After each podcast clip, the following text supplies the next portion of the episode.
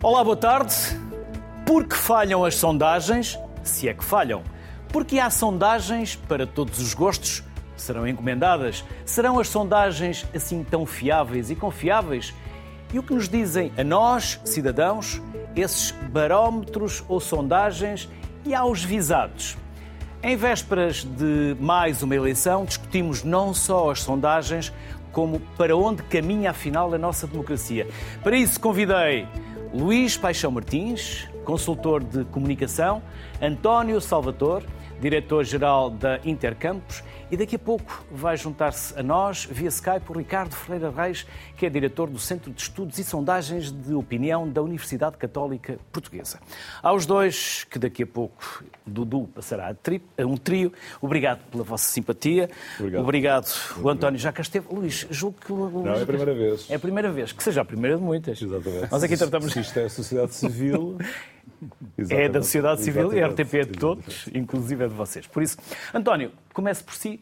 Qual é a diferença entre um barómetro, um inquérito, uma sondagem? Vamos pôr aqui as coisas, cada uma na sua, na sua Não perspectiva. há uma diferença significativa. A questão é que um barómetro, em princípio, é um estudo que se faz com alguma regularidade, com uma dimensão amostral similar, eh, embora as pessoas sejam diferentes, não é um painel. Eh, portanto, é uma estrutura eh, amostral que é idêntica eh, de barómetro para barómetro. É só por isso que se chama barómetro. Eh, enquanto uma sondagem é uma coisa ad hoc, que hoje pode ter uma dimensão amostral muito grande e amanhã pode ter uma dimensão amostral muito mais pequena.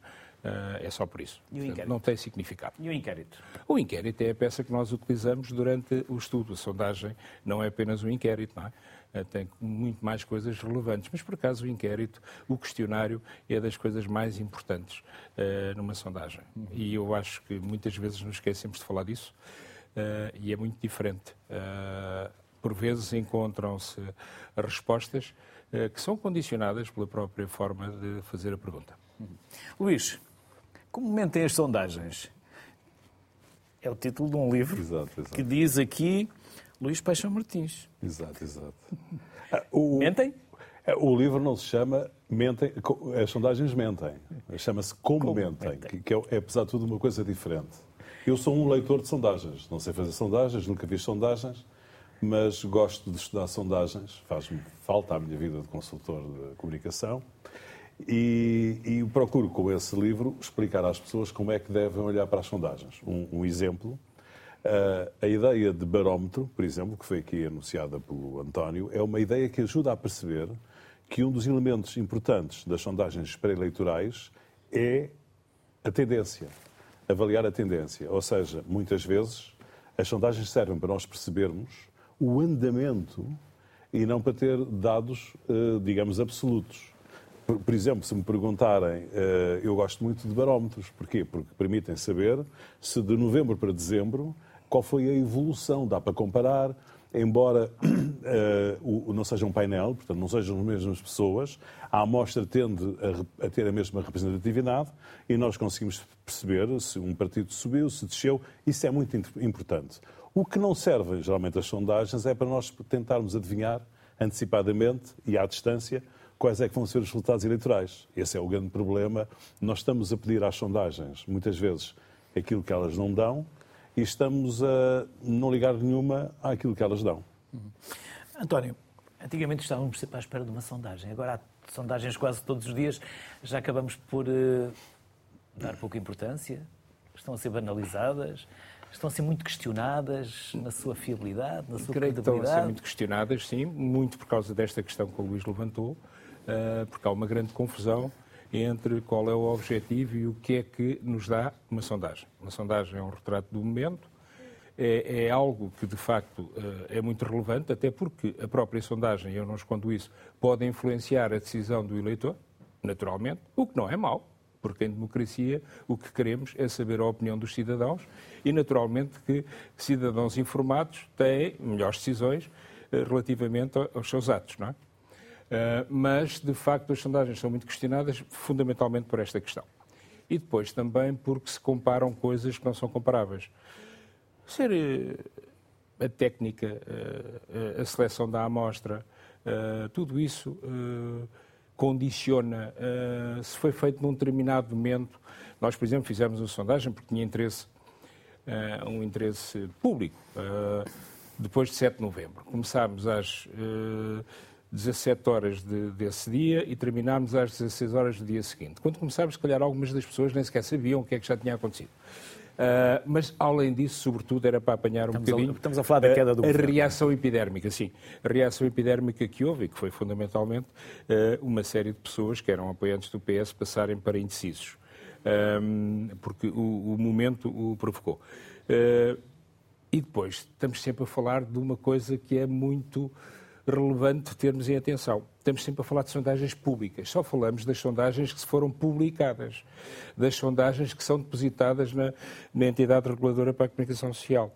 Não falamos daquelas sondagens privadas que os candidatos, uh, os partidos, uh, fazem, uh, encomendam e que são normalmente têm muito maior profundidade, têm maior dimensão amostral e eu diria que serão muito mais fiáveis.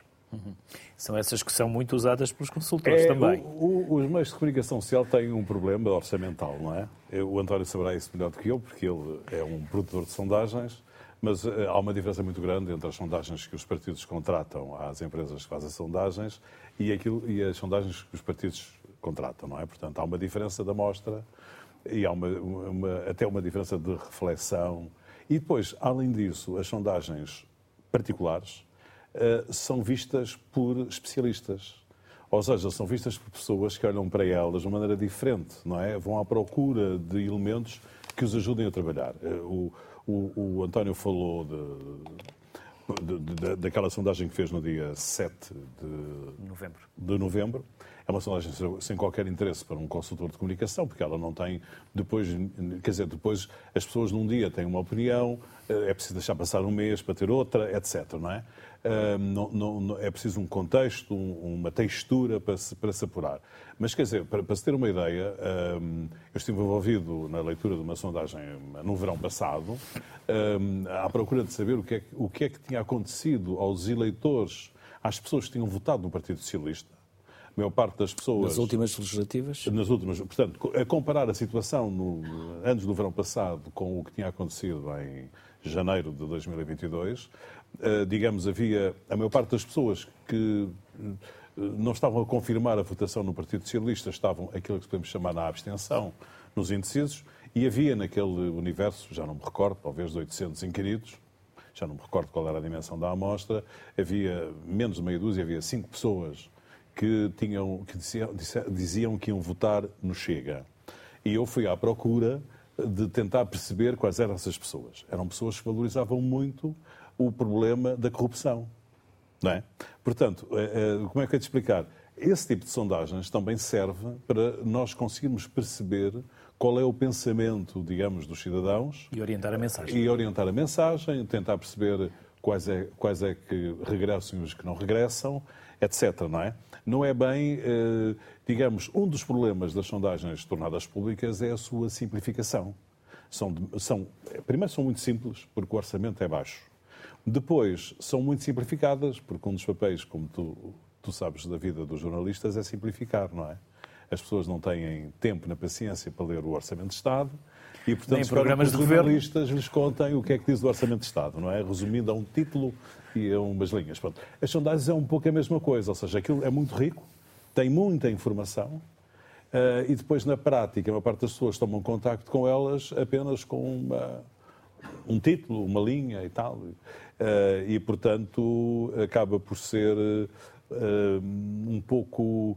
Uh, por, por, provocar uma certa manipulação, não é? Ou seja, por ser um conteúdo da ação política que é tomado, como tem números, as pessoas acham que é objetivo, as pessoas associam os números à objetividade. É, é interessante, não sei porquê. não é? Os números podem ser tão manipuláveis como outra coisa qualquer. E, portanto, nesse sentido, as pessoas dão grande valor às sondagens, depois há uma bateria de comentadores que comentam e tal. Eh, muitas vezes não aconteceu nada entre uma sondagem anterior e, no entanto, nós temos comentários a dizer que este subiu e aquele desceu e tal. Pronto. É, digamos, eh, digamos a minha principal eh, preocupação é, quando escrevi o livro de, das sondagens foi tentar explicar como elas devem ser lidas, como é, devem ser consultadas, não é? Uhum. António, recordo-me que, hum, julgo não está errado e que a memória já não me, não me vai provocar nenhuma, nenhum erro uh, ou nenhuma partida, que antes das eleições legislativas, das, das últimas, um, Rui Rio foi dado à frente em algumas sondagens. Numa apenas. Só numa. Com a possibilidade de ser ele a ganhar com a maioria. Será Só que numa. isso fez e apelou ao voto útil uh, em António Guterres? Olha, foi nesta. É esta? Ou seja, PSD à frente do PS na altura. Mas foi Está a única. Foi, a única. Foi a única. É um erro. Pode, foi um erro, mas esse erro pode ter influenciado e ter provocado. Não, mas as outras, as outras diziam que estavam a par ou muito próximos e não foi isso que veio a acontecer. Uh, e, e, portanto, é a tal influência das sondagens. Eu penso que aqui houve um, um aspecto, uh, e é uma coisa que me agrada muito, porque ninguém sabe muito bem como é que se manipula. E quando se põe, ainda hoje saiu num jornal... Posso ver essa e mostrar, Luís? Sim, sim. Não sei se conseguimos ver. Peço desculpa. Enquanto o António vai falando, esta foi, foi quanto tempo antes da, das eleições? É, 15 dias antes. 15 dias antes. Uhum. Sim, António, pode continuar. Uh, e, portanto, o, eh, hoje vinha qualquer coisa num jornal sobre uh, serão manipulações também as sondagens. Eu penso que não são, porque uh, falta esse conhecimento, como é que se manipulava, porque ninguém sabe muito bem o que é que um determinado estímulo provoca como reação. Sendo que logo é muito difícil, porque um estímulo que provoca hoje uma reação, amanhã não provocará a mesma. E, portanto, é muito difícil ter essa arte de saber manipular. Portanto, eu isso acho que é uma coisa que podemos pôr de lado. Uh, mas há sondagens melhores e sondagens menos boas, naturalmente. E elas têm sempre um efeito. Eu estou convencido que há duas coisas que foram muito relevantes. Uh, uma na campanha, uh, que foi o António Costa, a partir de um determinado momento, deixar de falar na maioria absoluta. Só conseguiu a maioria absoluta porque deixou de falar a mesma. e o facto de o receio da ausência de governabilidade levou muita gente a fazer um voto útil à esquerda e a votar no PS, eh, porque a esquerda, inclusivamente, perdeu, se não estou em erro, 5,8 pontos percentuais. Eh, Com medo do PSD ganhar e levar o Chega? Como? Com medo do PSD ganhar e levar o Chega? Quiçá, provavelmente, eh, mas também, obviamente, repare, também há aqui um déficit de, de, de de performance do PSD, porque nunca ninguém com 41, 78 teve maioria absoluta, não é? Já houve quem tivesse 43 e não conseguiu maioria absoluta. Só se consegue maioria absoluta porque o score uh, do, do, segundo partido é um score muito baixo. Deixa-me só dizer uma coisa que é um. É, para contrariar os habituais comentadores, é mais fácil ter a maioria absoluta com mais partidos do que com menos. Ou seja, eu lembro que nessa altura, eu, eu estive a trabalhar na campanha do Partido Socialista, uh, eu nessa altura, os comentadores diziam que a maioria absoluta era impossível, e de outras razões, porque havia muitos mais partidos. É mentira. Quantos mais partidos houver, mais fácil é ter maioria absoluta, porque há mais votos perdidos. Foi o caso dos votos do CDS. Exato, exatamente. E de, outros, de todos os outros partidos, não é? Portanto, há uma, uma ilusão de que, sendo mais fácil, haver, mais, haver menos partidos é mais fácil, mas não é verdade. Mas, de facto, é preciso haver uma conjugação, eh, que naquele caso foi ótima, entre o primeiro partido e o segundo partido, não é? Ou seja, o Partido Socialista teve o máximo possível ehm, dentro dos intervalos que havia na altura e o PSD teve o mínimo possível e foi uma, um acaso, de, nesse ponto de vista, a expressão final. Digamos, uma coisa é a vitória do Partido Socialista ser clara, e outra coisa é a circunstância de permitir a maioria absoluta. Desculpa ter-te. E foi o António que aconselhou António Costa. Foi o Luís que aconselhou António Costa a não falar em maioria absoluta. É, eu, eu, sobre isso não, não, não, não, não há aqui nenhum segredo em relação a isso. Havia nós tínhamos três problemas no dia em que fizemos uma reunião, que foi aliás em Évora, portanto é fácil ver qual é o dia, não tenho de memória, mas foi propósito, foi o dia do debate de todos na rádio. Eu, depois havia uma, um dia eleitoral em Évora, eu fui a Évora almoçar com o António Costa e com mais duas ou três pessoas, para, exatamente porque eu estava preocupado com isso. E havia três fatores, um deles era esse, mas havia mais outros dois fatores, e, e nós conseguimos anular ao mesmo tempo os três fatores. Portanto, é-me difícil saber uh, se aquela mudança, porque houve, naquele momento havia ali uma espécie de paragem da transferência dos indecisos para a Fundação do Partido Socialista. Havia um compasso de espera e naquele momento para a frente deixou de haver. Portanto, passou a haver um movimento mais regular de transferência de indecisos para votantes no Partido para intenções de voto no Partido Socialista. E é-me difícil saber exatamente qual é a causa. Essa era uma das causas que, que, nós, que nós tínhamos. Pode previsto. ser coisa nas outras Não, duas? Sim, sim. A outra era a questão da TAP, que ficou resolvida naquela altura, ou seja, saiu da agenda, depois mais tarde veio, mas saiu na agenda. E a terceira é uma coisa, uma coisa muito engraçada. As campanhas eleitorais destinam-se apenas a indecisos e o elemento fundamental de interação dos partidos, dos candidatos com os indecisos, é a televisão. Ponto final. E o que é que aconteceu? Como vínhamos de uma pandemia, as pessoas já não se recordarão, e o Dr. António Costa tinha sido, digamos, uma espécie de comandante supremo das forças de combate contra a pandemia. Nós achámos que era difícil passar do ambiente de uma pandemia para uma campanha na rua. E, portanto, atrasámos um pouco esse movimento. Ao contrário do que aconteceu com os outros candidatos. E, portanto, significa que a campanha do Partido Socialista começou três ou quatro dias. A campanha na rua eh, começou três ou quatro dias. E durante aqueles primeiros dias de pré-campanha, chamamos-lhe assim, o que é que acontecia nas televisões? Nós tínhamos ambientes de campanha com bandeiras, com movimento, com populares nos outros partidos e tínhamos o Partido Socialista a fazer sessões em que as pessoas estavam a 3 metros de distância umas das outras, com máscara e tal.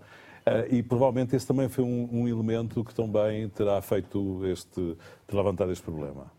António, interrompemos-lo a meio do raciocínio.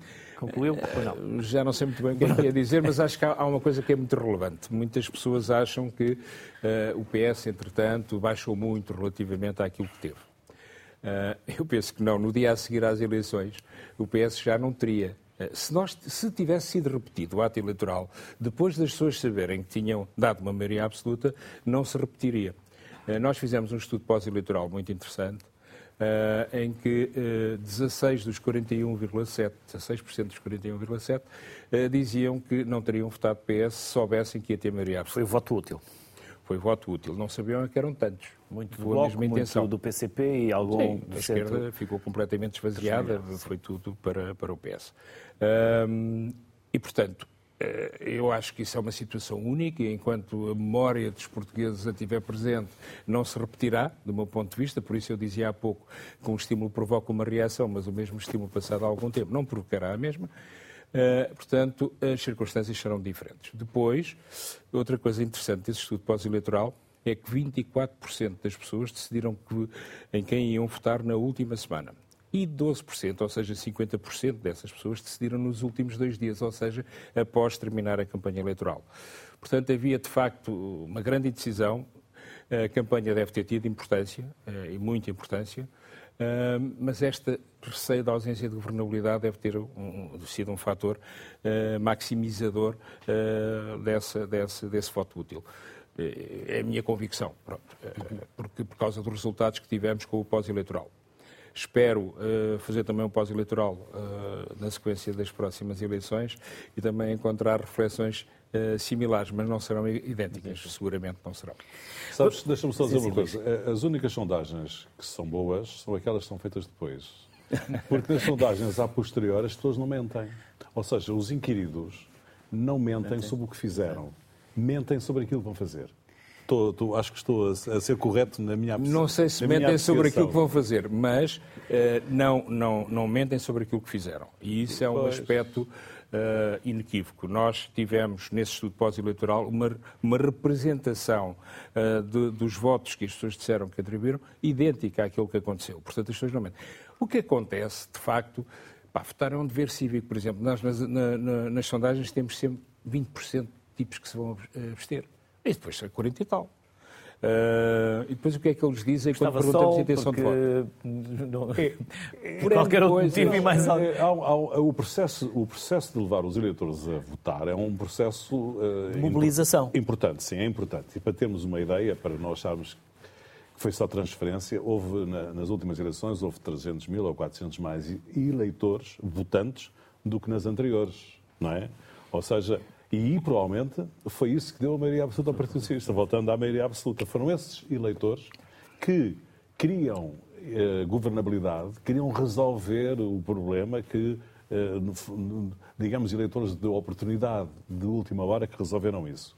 Um, há, há, aqui um, um, um aspecto em, em, em, relação a isso que é há muitas razões que levam os eleitores a votar, não é? Eu, eu, eu não gosto muito da expressão voto útil. Pronto, porque, enfim, acho que todos, todos os votos, votos são, úteis. úteis. Se não houvesse os, os votos que as pessoas acham inúteis, os votos úteis também não resolviam a situação. Portanto, há aqui uma espécie. Eu costumo, eu quando faço apresentações, meto um PowerPoint com as escadinhas da, do Palácio de, de, onde é a Assembleia da República, Palácio de São Bento, e digo: a gente vai subir escadas patamar em patamar. Na primeira escada são os fãs, é que eles votam sempre o mesmo partido, etc. Não é? Portanto, vou, vou apresentando as várias razões pelas quais as pessoas uh, votam. E o que aconteceu naquelas, nestas eleições últimas foi que nós conseguimos levar mais pessoas a votar, por exemplo, do que nas anteriores, e eu estou convencido que mais do que, do que nas próximas eleições. Eu, eu estou muito pessimista em relação à mobilização das próximas eleições e, portanto, acho que foi isso que, que, também aconteceu. E depois há outra ideia que nós também temos que ter, muito relevante, eu às vezes também me engano, falo em eleitorado quando não devo. O eleitorado é uma figura que só existe um dia, no dia das eleições. Na véspera das eleições não é eleitorado e no dia seguinte não é eleitorado. Quando a gente, passado um ano sobre um governo, diz ah, já 20% das pessoas deixaram de votar naquele partido, se nós tivéssemos feito a sondagem um mês a seguir às eleições, portanto sem nenhum desgaste, já 20% das pessoas também já não votavam naquele partido. Não é justo eh, para a apreciação da situação política, nós compararmos sondagens com resultados eleitorais. O resultado eleitoral não tem nada a ver com as sondagens, é um momento, é naquele dia. Sondagem é um flash. Razão. É uma fotografia. Sim, não é? as sondagens devem se comparar umas com as outras. Ou seja, as sondagens que davam 30% ao Partido Socialista a 15 dias das eleições é que devem comparar com aquelas que foram feitas um mês depois das eleições, ou dois meses. Porque, de facto, a razão que leva as pessoas a votar, eh, aquele momento é único. Nas sondagens, a maior parte das pessoas, eh, quer dizer, primeiro, eh, há os indecisos e há os piores que são os indiferentes. Não é? Há dois anos das eleições, as pessoas são indiferentes. Quer dizer, as pessoas que respondem aos inquéritos, apesar de tudo, não são indiferentes porque respondem, mesmo que sejam indecisos. Mas há aqueles que não respondem, as taxas de resposta são muito baixas e, portanto, são indiferentes. Portanto, digamos, este tipo de sondagens para avaliar o andamento do, do, dos governos e dos partidos não é em, em si uma coisa que, que, que, tenha muita importância, não é? As sondagens são mais importantes para se perceber qual é o comportamento dos eleitores face às políticas, uh, à situação geral, a assuntos particulares, etc. E à comunicação política que está a ser feita. Sim, sim, sim. Vamos trazer para a conversa o Ricardo Ferreira Reis, que há pouco apresentei, é o diretor de centro, do Centro de, Sondagem, de, de Estudos e Sondagens da Opinião da Universidade Católica Portuguesa. Ricardo, eu não sei em que parte é que entrou a ouvir a nossa conversa, por isso eu não o vou condicionar, como já falámos aqui de várias coisas, deixo-lhe essa liberdade de começar por onde entender. Pela fiabilidade, pela, pela, pela confiança, pela temporalidade, para onde quiser, Ricardo. Olha, começo por saudar-vos e agradecer o convite, a si, Luís, que gosto sempre de vir a este, a este programa. Um, ao António, a quem mando um abraço a mim, nós já andamos nestas anos há alguns anos. O Luís Paixão Martins não conheço pessoalmente, Sim. gostava de ter ido ao estúdio para o conhecer. Conheço o livro. Não foi hoje, mas quem sabe se depois das eleições já estamos aqui outra vez os quatro em estúdio.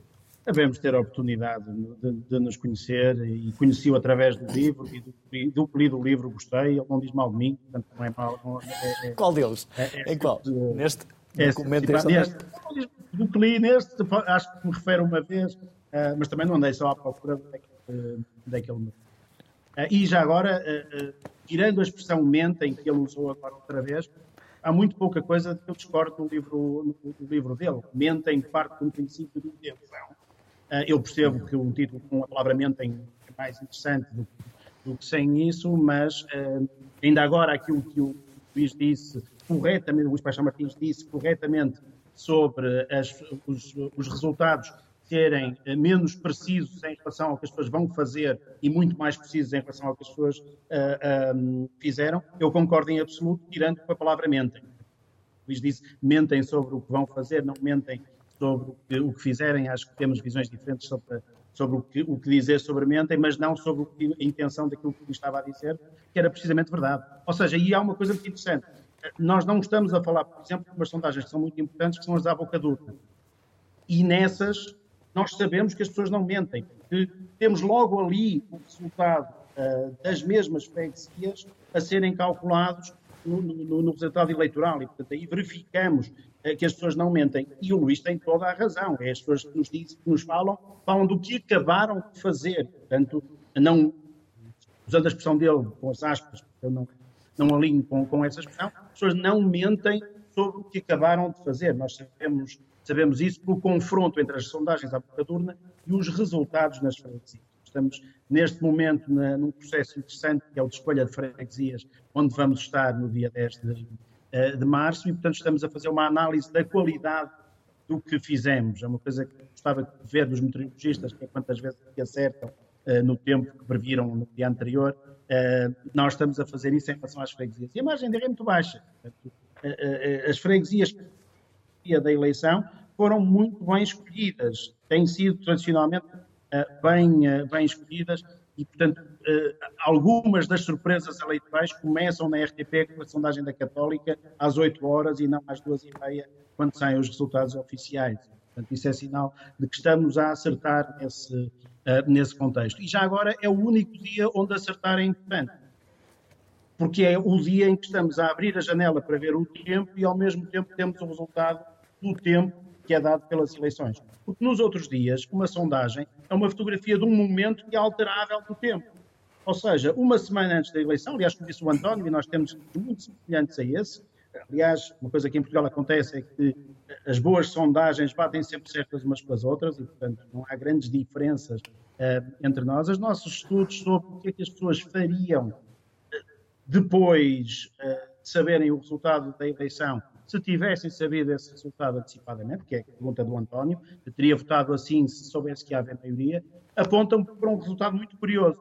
São as sondagens que existiam uma, uma semana antes das, das eleições e o tal impacto técnico de retirar os 16 pontos percentuais aos 40 do PS, um, estamos a chegar próximo do mesmo resultado que teve um, o PSD na eleição de janeiro de 22. Aquelas sondagens não estavam erradas, estavam a descrever um ambiente diferente daquele que se viveu depois na última semana. E o Luís Paixão Martins foi bastante eloquente a explicar como é que esse ambiente se alterou.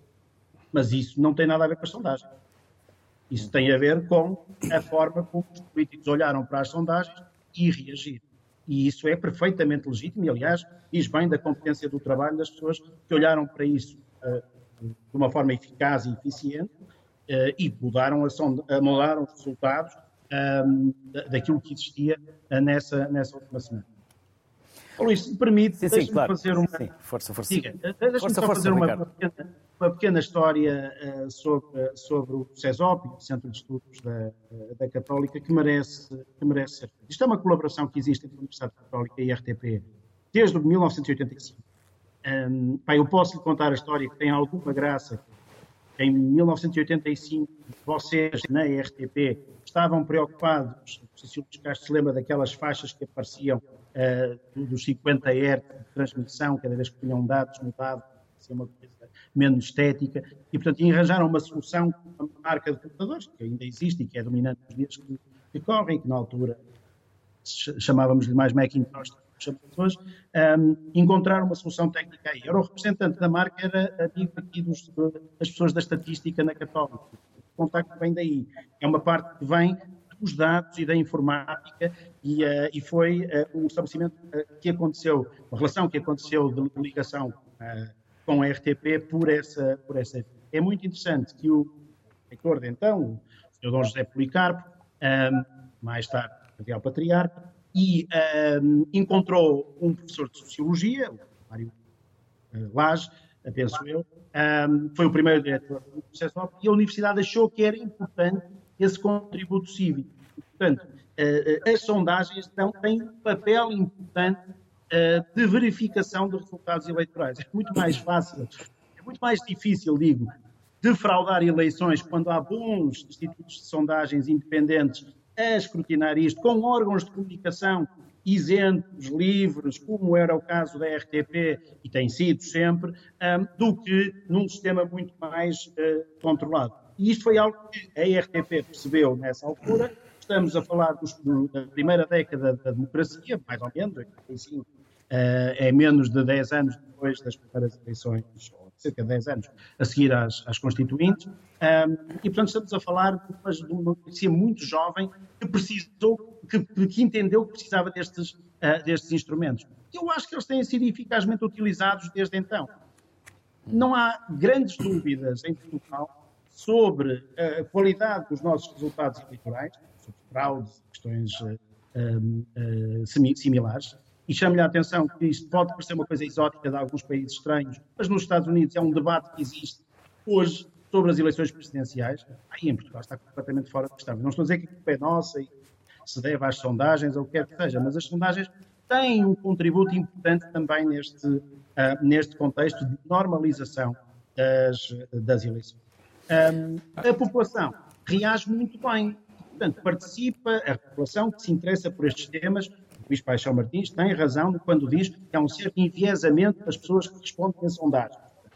Um certo efeito de bolha neste, uh, neste contexto, que nós tentamos mitigar. António fala por cotas, eu faço por, falo por correção estatística, eu não.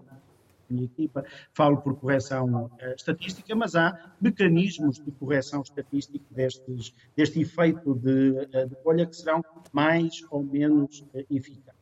O problema principal é, de facto, também, o Paixão Martins dizia há um bocadinho, o desinteresse das pessoas uh, neste contexto que nós sofremos por tabela. Não só têm desinteresse nas eleições, como, obviamente, têm desinteresse em tudo o que é acessório às eleições. As sondagens são um exemplo, um exemplo já voltamos à conversa, Ricardo. Fiquei com a percepção que o António queria sim, é, comentar ou intervir. Sim. Ou, Há uma grande diferença entre as sondagens pré-eleitorais, que é aquela, sobretudo, que, em que nos estamos a basear, e as sondagens de boca de urna, as sondagens eleitorais. Umas medem intenções, as pré-eleitorais, e as outras medem comportamentos. E o que é verdade é que são as mesmas empresas a fazê-las e têm tido resultados ótimos do melhor que, que há de registros em termos mundiais. Eh, por exemplo, a Intercampos desde 99, eh, em termos de legislativas, até às últimas, nunca teve uma variação por item superior a 0,5 e teve, com frequência, médias inferiores.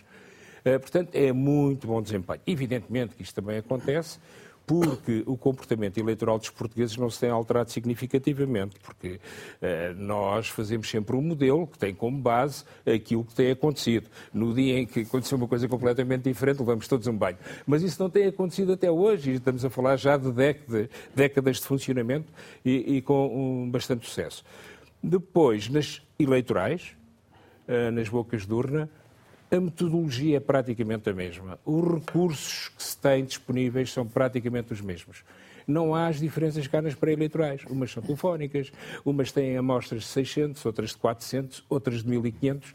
E tudo isso, uma tem um questionário com um aprofundamento muito grande, em que, em vez de perguntar se houvesse as eleições em cafetaria, pode perguntar primeiro: olha, eh, já decidiu se vai votar ou não? Uh, e se ainda não decidiu, tem ideia de qual. E só depois fazer uh, a pergunta. A diferença pode ser que eu encontre 32% de indecisos ou apenas 18%. Uh, eh, dependendo de como é que eu vou considerando quem são os indecisos. Hum. E, portanto, há muitas diferenças que são muito relevantes. O questionário, volto a dizer, nunca ninguém liga nenhuma a isso, é muito importante. Eu tenho dúvidas, eu faço sempre a pergunta sobre a intenção de voto no início do questionário. Não sei se os meus colegas fazem no início, se fazem no Sim. fim. Uh, e, e, portanto, porque nunca sei, só por um motivo, eu nunca sei o que é que uma determinada pergunta pode influenciar na resposta à pergunta seguinte. Uh, e, portanto, como esta questão é muito relevante, a intenção de voto... Deixa-me dar um exemplo sim, sim, claro, do caso que, que, eu acompanhei. Uh, praticamente a mesma pergunta, que era as intenções de voto, colocada em dois sítios diferentes da mesma sondagem, uma sondagem particular, em que primeiro se perguntava a avaliação do governo, se as coisas estavam a correr bem, qual era o problema das pessoas, etc. E depois tinha a pergunta da edição de voto. E depois, noutro ponto da sondagem, que não tinha nada a ver com isso, tinha a ver com a situação internacional, etc., colocava-se uma, uma, pergunta praticamente igual e os resultados foram muito diferentes, mas mesmo muito diferentes. De, de, diferenças de 10, 15 pontos de diferença entre uma coisa e outra, pela, na prática a mesma pergunta, que eram intenções de voto, colocada em pontos diferentes do mesmo inquérito. Portanto, há muitas maneiras, digamos, uh, de condicionar o resultado da sondagem. Mas aquilo que eu gostava de dizer, como sou mais do marketing do que das sondagens, e aproveito para cansar, não é descansar, é ao contrário, preocupar estes dois uh, uh, convidados aqui no programa, é o seguinte. Está, está, a acontecer com as marcas partidárias, ou seja, com os partidos, com as ofertas que nós temos do ponto de vista de, eleitoral, o mesmo que está a acontecer com os produtos de consumo. Ou seja, os clientes, neste caso os eleitores, uh, ligam menos, estão menos fiéis às marcas partidárias e preocupam-se mais com o preço e com a conveniência. Ou seja, quando nós vamos às compras, hoje em dia há muitos mais consumidores preocupados com o preço e com a conveniência do que com a marca. O mesmo está a acontecer com a vida política. Em todos os países, uns mais do que outros, em Itália, por exemplo, praticamente não há, deixou de haver partidos tradicionais. Na Grécia até já está a haver um processo inverso, em que os partidos tradicionais estão a ter mais uh, tração de eleitores. Em Portugal temos um processo mais lento, mas está a acontecer o mesmo. O que é que acontece?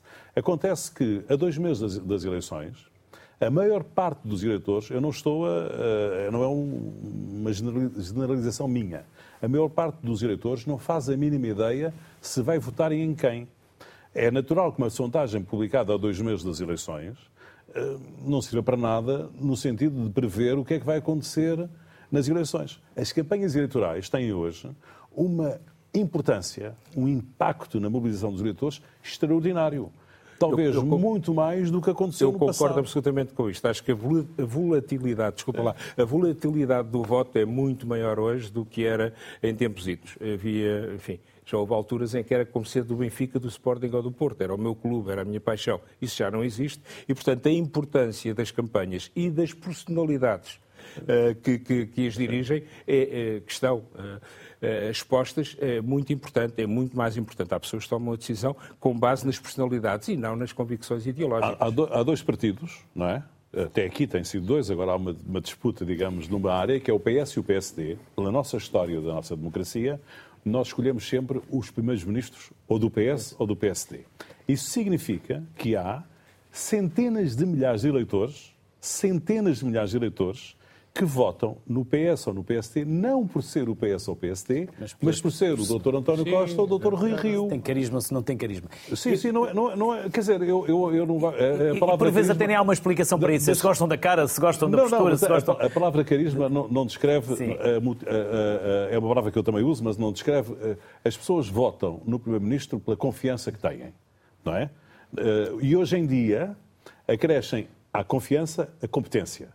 Ou seja, até há pouco tempo as pessoas achavam que o, Primeiro-Ministro era uma espécie de Sherman do país e, portanto, escolhiam pela confiança. Agora acham que, além de ser Sherman, também tem que ser CEO. Portanto, além de terem confiança nele, têm que achar que ele é competente. Não é? Um dos problemas que nós temos hoje em dia, por exemplo, se nós fizermos hoje uma sondagem, um dos problemas que nós temos hoje em dia é que não conseguimos avaliar o comportamento dos eleitores relativamente ao que eles pensam de quem pode vir a ser o próximo Primeiro-Ministro. Porque, no meu ponto de vista, é uma opinião pessoal, neste momento, nem o Pedro Nuno Santos, nem o Luís Montenegro definiram ainda bem o gravitas, a personalidade, digamos, aquilo que vai levar, como eu disse, centenas de milhares de eleitores a decidir se querem um ou outro como Primeiro-Ministro. É, é aquela cruzinha, não é? Que é uma cruzinha igual para todos os partidos, para aqueles dois partidos têm significados diferentes. Ora, estás a ver, o que eu queria dizer com isto é que há certas coisas que, de facto, as sondagens não nos permitem avaliar, não é? É preciso, digamos, olhar para elas com uma visão mais profissional, digamos assim, estudá-las e tal. Porque se nós pegarmos apenas no primeiro quadro que diz eh, qual, qual é o partido que vai ter mais intenções de voto,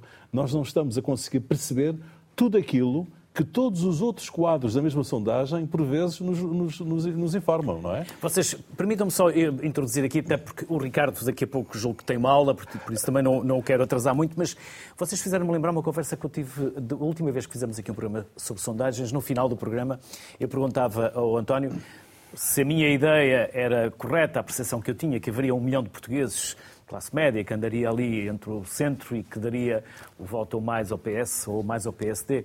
E recordo-me de vocês terem dito, não, Luís, estás errado. Desses 500 mil são mais tendencialmente PSD e 500 mil são mais tendencialmente PS. Ganha aquele que mobiliza melhor os seus 500. Mas agora há uma terceira a força A palavra certa é mobilização. Mobilizar. Face a estes critérios, não é? Quem é quem?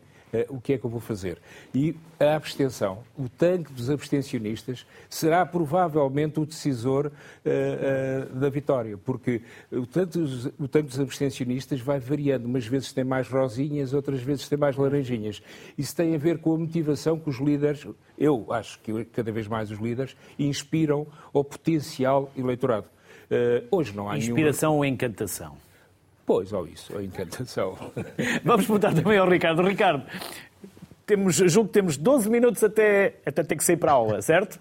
Por isso. É verdade. É vamos então tentar aqui não, não, não atrasar no seu compromisso. Não, eu não, não preciso falar 12 minutos. É, Sim. é para concordar. E já agora, para acrescentar uma coisa que o, que o Luís Paixão Martins escreve bem no livro, no livro dele, que é a distribuição dos indecisos nestas, nestas sondagens, que ele diz, e, e uh, eu não deixo de dar alguma razão neste contexto, uh, que é algum do ruído que as sondagens introduzem se é ou não mente, é outra. É outra, é outra um, mas o, o Ricardo não te perdoa. Mas, o, mas não, o, Luís é um especialista em comunicação e o mentir, Exatamente. obviamente, bem, faz logo pegar no livro e querer não, ler. Não é? A única coisa, eu, e, e, e, atenção que o Luís, vai, o Luís Paixão Martins vai gostar do que eu vou dizer, porque ele tem razão num conjunto uh, de coisas. Historicamente, a distribuição de indecisos com base em certeza funcionava, em previsão de resultados porque as pessoas mudavam pouco de voto e quando não tinham dúvidas, depois acabavam por se acomodar em, a, aos votos dos outros. E eu sublinho aqui a palavra historicamente, porque, de facto, seja por causa do Covid, seja por causa das, das personalidades, das, uh, dos encantos ou inspirações, como vocês falaram, uh, dos líderes que existem, seja por causa dos comunicadores, e a estratégia de comunicação é importante neste, neste, neste contexto dos indecisos, seja, e eu acho que essa também é uma parte bastante importante desta, de, de, deste argumentário, uh, pelos novos partidos que são indutores de novos comportamentos em algumas áreas políticas, seja uh, à esquerda no, no, passado uh, recente, seja à direita no passado ainda, menos, ainda mais recente. Um, os indecisos de facto não se estão a comportar, eu devia dizer bem, mas uh, não se estão a comportar como tradicionalmente se comportavam, ou seja, como historicamente se comportavam. Agora, se a RTP me pergunta, diga lá historicamente como é que isto, como é que são os, uh, o resultado com base na, que resultado especula que possa existir com base nos resultados da sondagem com a distribuição de indecisos. Eu vou dizer, ah, se se comportarem como historicamente se comportavam, é desta maneira. Um, e o que o Luís Paixão Martins disse, mas é que eles não se estão a comportar como historicamente se comportavam. E tem razão.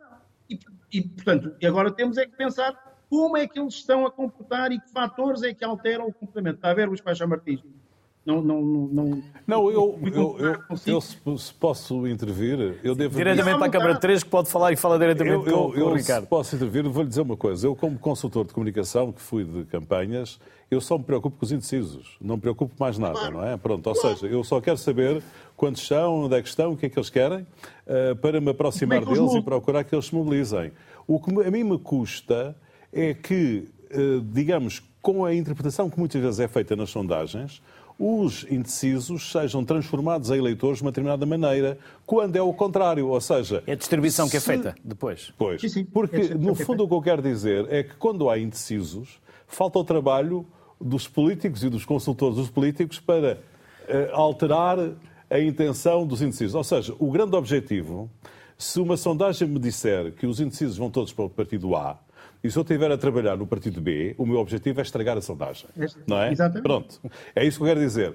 Eu, eh, eu, eu, eu, eu acho abusivo, para usar uma, uma palavra. Eu, eu, eu, sou, eu sou um bocadinho antipático, como aliás se vê no título do livro e, portanto, não, não, não, não, não vale a pena estar a esconder isso. Mas, portanto, eu acho um bocadinho abusivo as pessoas que fazem que sondagens, as pessoas fazem sondagens e interpretarem o pensamento das pessoas que ainda não decidiram como é que vão fazer. É isso que eu me queixo. As sondagens, Muito para bem. mim, eh, aquelas que eu eh, estudo, eh, digamos que são feitas, não é para mim, mas para clientes com quem tenho trabalhado, com quem tenho trabalhado não, não, não distribuem os indecisos, não é? Ou fazem de forma proporcional, o que é a mesma coisa. Exatamente porquê? Porque me custa estar a pensar que eles vão seguir um determinado caminho, por razões históricas ou outras. Sinceramente, eu nunca percebi muito bem os critérios de distribuição dos indecisos, mas eu também não sou uma pessoa que me, uh, me queira perder muito tempo a aprofundar assuntos que não me interessam. Uh, e, e, em contrapartida, aquilo é quase um desafio ao consultor. Digamos, o nosso objetivo é exatamente conduzir os indecisos num determinado caminho, independentemente do histórico.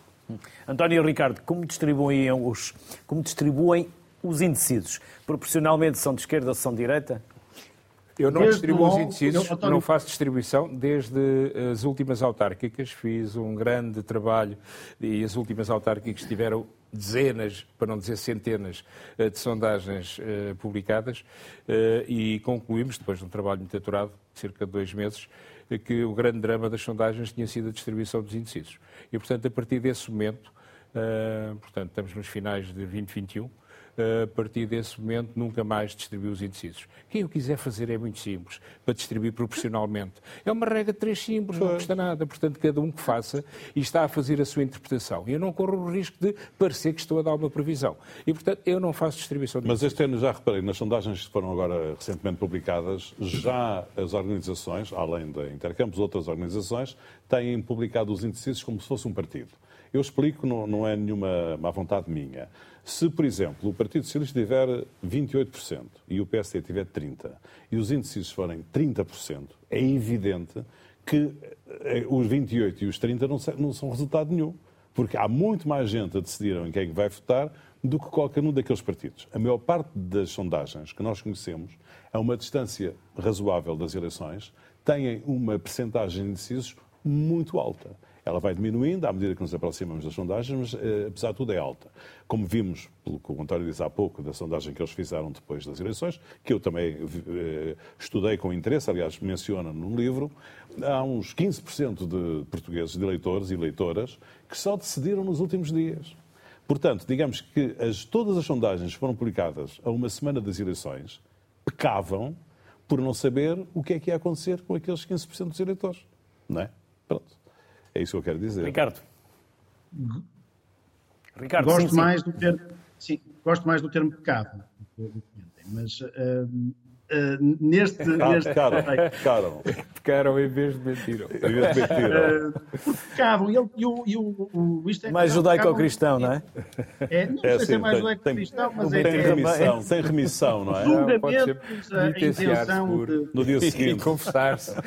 Exatamente. Exatamente. Um, mas, mas o ponto neste, neste contexto é, um, na distribuição dos incisos, tem muito a ver também com o critério editorial. E isso já não é um critério. Ah, sim, sim. Uh, mas é um critério, da, por exemplo, da RTP. E a RTP faz isto bem. Porque a RTP dá a distribuição de incisos e depois diz, já ninguém está a ouvir, é verdade, a ficha técnica, e diz, uh, isto foi obtido com base nestes resultados e diretos. E nesta intenção direta de voto não está a distribuição de indecisos. Portanto, ou está, está, antes da distribuição de indecisos. Aquilo que o António agora faz com, sem distribuição de indecisos é o que a RTP sempre fez ao dizer com base em quem é que uh, os resultados estão, ou com base em que a uh, distribuição direta de votos é que aquilo está, está a ser feito. Agora, a questão é que já ninguém ouve essa parte, é verdade. Não, e, é, oh, oh, Ricardo, e há, e há muitas sondagens Há muitas sondagens que são divulgadas uh, em que não aparece, uh, uh, não aparece com indecisos, aparece logo uh, sem indecisos. Há muitas sondagens. Isso, aliás, devia ser obrigatório, a ERC devia obrigar a que isso fosse apresentado. E, na minha opinião, é mais importante que aquela lenga-lenga da ficha técnica. Essa a ficha técnica é longa, é maçuda e já ninguém liga. Acho, acho que há muitos que não fazem. Aliás, isso é um problema. O problema da divulgação das sondagens é outro grande problema. Ainda agora, a propósito da minha, tenho aqui um jornalista então... que decidiu o seguinte. Fizemos 637 entrevistas. Tivemos 62,9% de taxa de resposta. Então ele concluiu que quem disse 15,4%, a hipótese 15,4%, eram 62%. Um erro, porque ele está a assumir que a taxa de resposta é calculada sobre os 637, não é? A taxa de resposta é o número de entrevistas completas sobre uh, uh, o número de entrevistas parciais ou incompletas, mais as recusas, mais os, os contactos que não se conseguiram fazer. E isso é que dá a taxa de resposta. Portanto, há logo ali um erro de, de, de interpretação do que é que aquilo quer dizer, que leva o senhor a ser extremamente afirmativo e a dizer uma grande asneira. Mas dás-me dois minutos para, para falar. Eu trouxe aqui a última sondagem publicada, felizmente.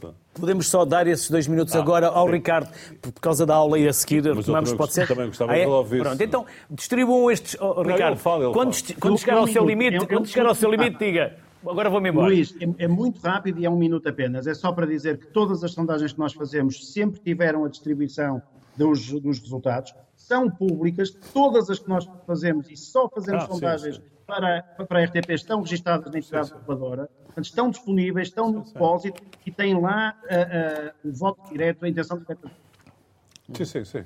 E Ricardo, e fica por aqui, agora vai embora ou ainda fica mais não, um fico a ouvir o um minuto do, do Luís, eu dei um minuto para ouvir o... Eu, eu, eu, eu, trago aqui uns apontamentos da última sondagem publicada que felizmente não é de nenhuma das organizações aqui representadas e, portanto, se calhar devemos ter algum consenso em relação a ela. É uma sondagem feita... Quer mostrá-la? Em parte...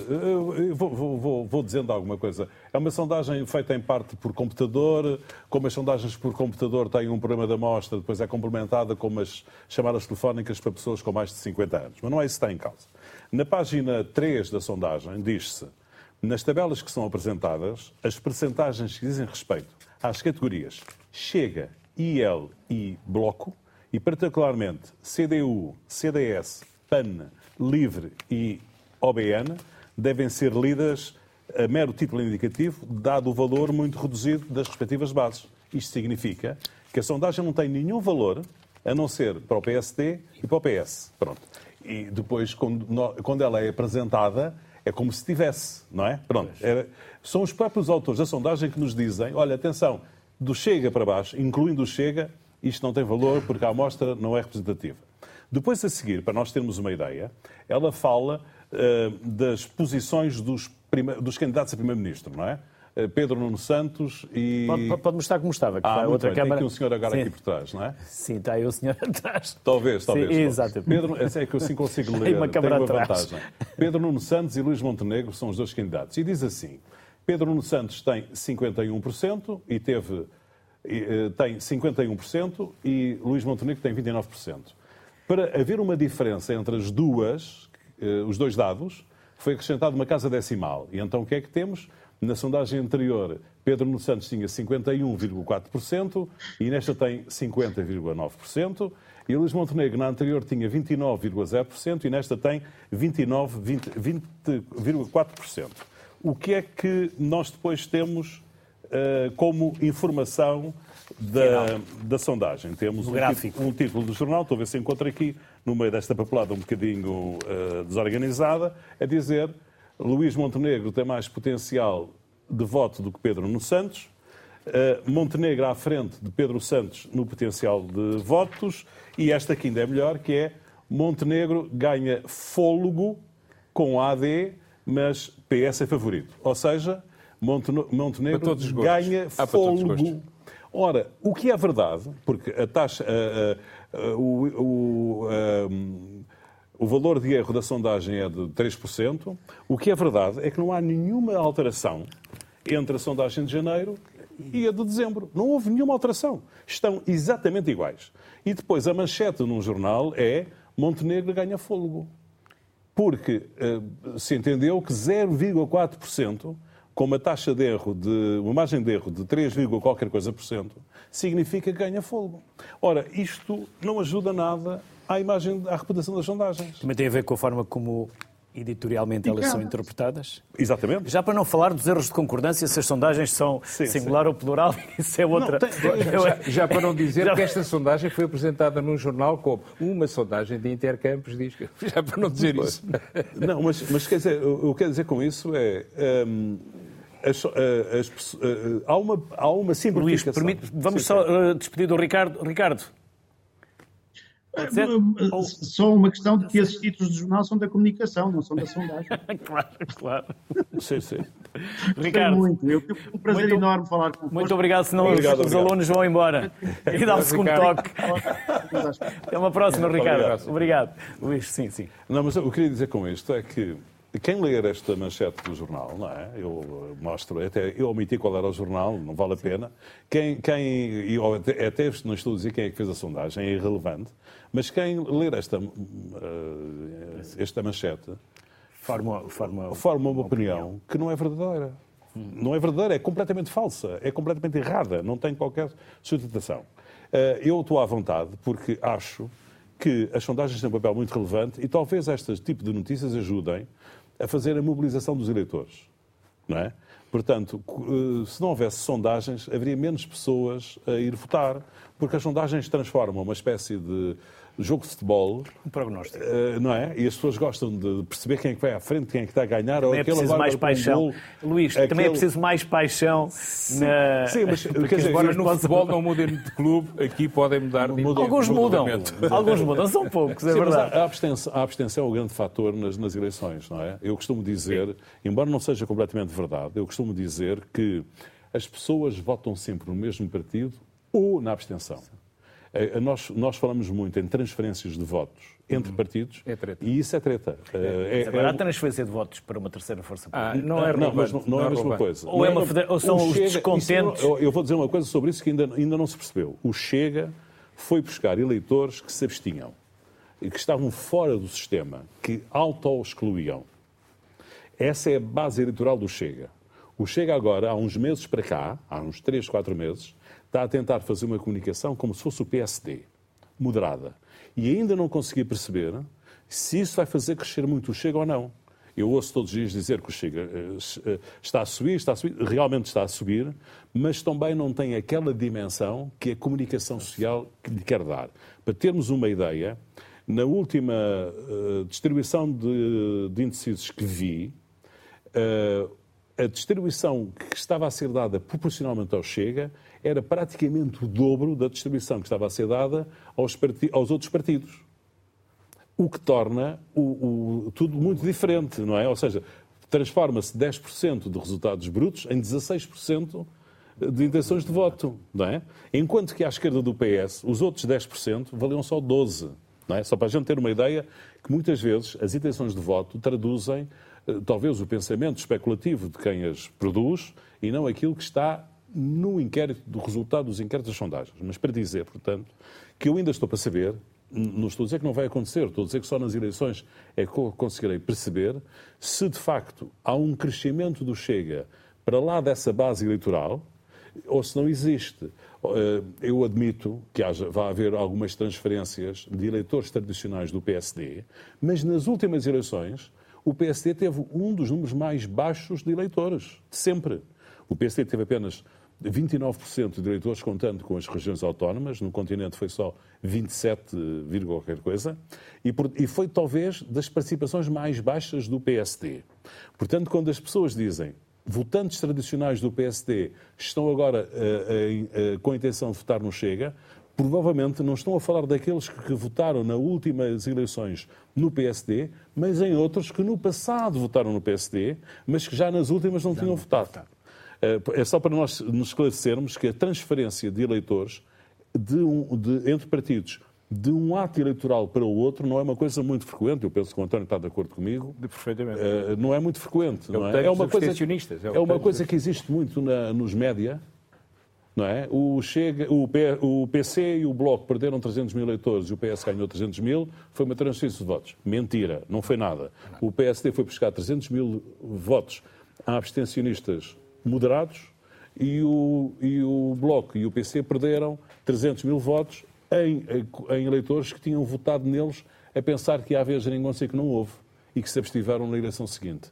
Portanto, digamos, por isso é que eu digo que a realidade das sondagens é muito complexa mesmo e que um título de poucas linhas acaba por nos induzir em erro Uh, para não falar em mentira, não é? Simplificação uh, a, e palavra, a palavra é? mentira é, é, de facto uma palavra para, de marketing, não é? Para claro. puxar pelo, pelo interesse do livro e uh, aceito que se possa dizer que é um erro, pronto, tudo, se quiser, um ecado, como dizia o nosso amigo da Universidade Católica, como se quiser, mas o, o, o, a conclusão que, se, que eu gostaria que se tirasse é que vai ser cada vez pior nesse ponto de vista, ou seja, eu tenho acompanhado, aliás, no livro isso conta-se, o esforço que as pessoas das sondagens, os pollsters, têm feito uh, há um século, desde há um século para cá, para corrigir todos os problemas que são detectados nas sondagens, o problema da amostra, o problema de, de, dos indecisos durante a campanha eleitoral, todos os vários problemas que têm sido detectados, os, as pessoas que fazem sondagens têm procurado corrigi-los, não é? Faz todo o sentido, isso é verdade. O problema é que os eleitores só decidem cada vez mais tarde em quem é que votam. E decidem com a caneta na mão e a bolsa na outra, António. Como? Será que quando se vai votar se decide com a caneta na mão e o bolso na outra? Sim, Ou com a mão no diga, bolso? Há quem diga que a parte mais sensível do corpo humano é a carteira, não é? E, portanto, é possível que isso aconteça. É evidente que essas preocupações têm, estão, estão, sempre no topo. Eu acredito que não seja o único fator que leva a, a tomar uma decisão. E Mas, muitos destes para alguns- descontentes que andam à procura de um alojamento local depois na altura do voto, talvez não vão votar. Uh, Depende muito da campanha que, que Da venhamos a ter. Uh, eu penso que é isso mesmo que o Chega, por exemplo, está, está a tentar fazer, é, é buscar, não é a tal história, transferência de voto, de minha opinião também é uma treta, o que acontece é que uns passam para uh, abstencionistas e outros deixam de ser abstencionistas e afirmam uma intenção de voto. E, portanto, aí é que está a grande dicotomia, a grande diferença, não é propriamente a transferência de votos. E acho que é aí mesmo que as campanhas são relevantes. Aliás, se não fosse assim, para que é que fazíamos uma campanha eleitoral eh, em que todos gastam algum dinheiro com algum significado eh, e Fazemos uma a média das sondagens e já não íamos a fazia votos. sentido. Ah, as campanhas são decisivas, do meu ponto de vista. António Salvador, Luís Peixão Martins, foi um enorme Muito gosto receber-vos aqui e se estiverem com essa disponibilidade, quem sabe se depois das eleições não nos encontraríamos, os quatro, agora com o Ricardo em estúdio, Muito para bem. fazermos uma análise do que aconteceu e fazermos aqui uma segunda parte da nossa muito conversa. gosto. Foi um enorme gosto receber-vos aqui. Obrigado pelos contributos que nos deixaram, pelo tempo que generosamente partilharam connosco. Interprete a informação pela sua cabeça, incluindo as sondagens. Até amanhã. Saúde.